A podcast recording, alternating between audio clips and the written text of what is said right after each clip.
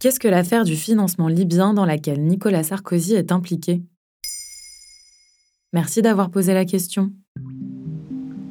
Nicolas Sarkozy, encore dans la tourmente. L'ancien président de la République est renvoyé devant la justice pour corruption passive, financement illégal de campagne électorale et recel de fonds publics libyens dans le cadre de sa campagne présidentielle en 2007. C'est une demande du parquet national financier dit PNF, Jean-François Bonnert, datant du 10 mai 2023.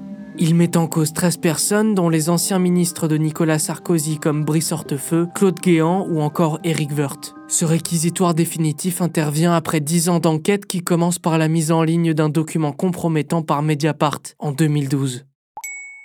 Que reproche-t-on exactement à Nicolas Sarkozy?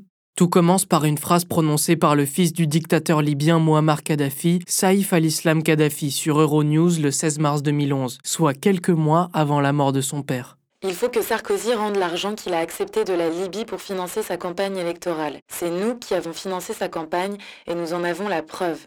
Nous sommes prêts à tout révéler. Pour l'instant, le gouvernement libyen n'a pas fourni la moindre preuve publiquement, mais depuis cette interview, les témoignages se sont enchaînés, et notamment celui de Ziad Takieddine, un intermédiaire entre le clan Kadhafi et Sarkozy.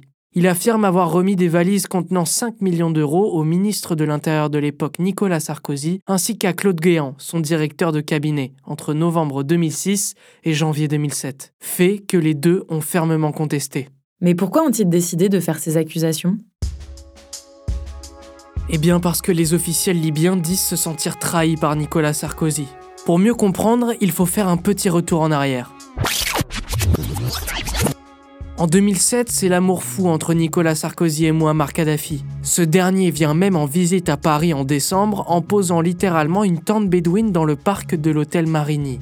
Mais c'est en février 2011 que la situation s'envenime. La guerre civile opposant le clan Kadhafi aux rebelles éclate. Selon l'ONU, elle aurait fait 25 000 victimes civiles. Les réactions internationales s'empressent et les officiels libyens deviennent des criminels de guerre et des criminels contre l'humanité.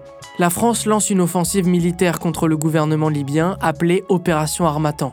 Elle commence le 19 mars 2011 et se finit le 31 octobre. C'est une trahison terrible pour le clan Kadhafi qui riposte en révélant les accusations de financement illégal de campagne. La guerre civile prend d'ailleurs fin dix jours après la mort de Muammar Kadhafi, dont les circonstances restent encore inconnues pour le public. Cependant, Mahmoud Jibril, président du Conseil national de transition, c'est-à-dire le gouvernement provisoire post-Kadhafi, affirme que ce sont les militaires français qui l'ont tué. Aucune preuve n'a pour l'instant été apportée. Et que risque Nicolas Sarkozy? Le parquet national financier requiert un procès contre l'ex-président de la République. C'est-à-dire que c'est maintenant aux deux juges d'instruction en charge de l'affaire depuis 2013 de décider de la tenue ou non du procès devant le tribunal correctionnel de Paris. Ils doivent également statuer des charges qui pèsent contre lui et les 12 autres mises en cause. Nicolas Sarkozy encourt 10 ans de prison en ce qui concerne la corruption passive, 5 ans d'emprisonnement pour le recel de fonds publics et 1 an pour le financement illégal de sa campagne pour une note totale de près d'un million 350 000 euros d'amende. Voilà ce qu'est l'affaire du financement libyen. Maintenant, vous savez, un épisode écrit et réalisé par Samuel Lambroso. Ce podcast est disponible sur toutes les plateformes audio. N'hésitez pas à répondre au sondage du jour sur Spotify et si cet épisode vous a plu, vous pouvez également laisser des commentaires ou des étoiles sur vos applis de podcast préférés.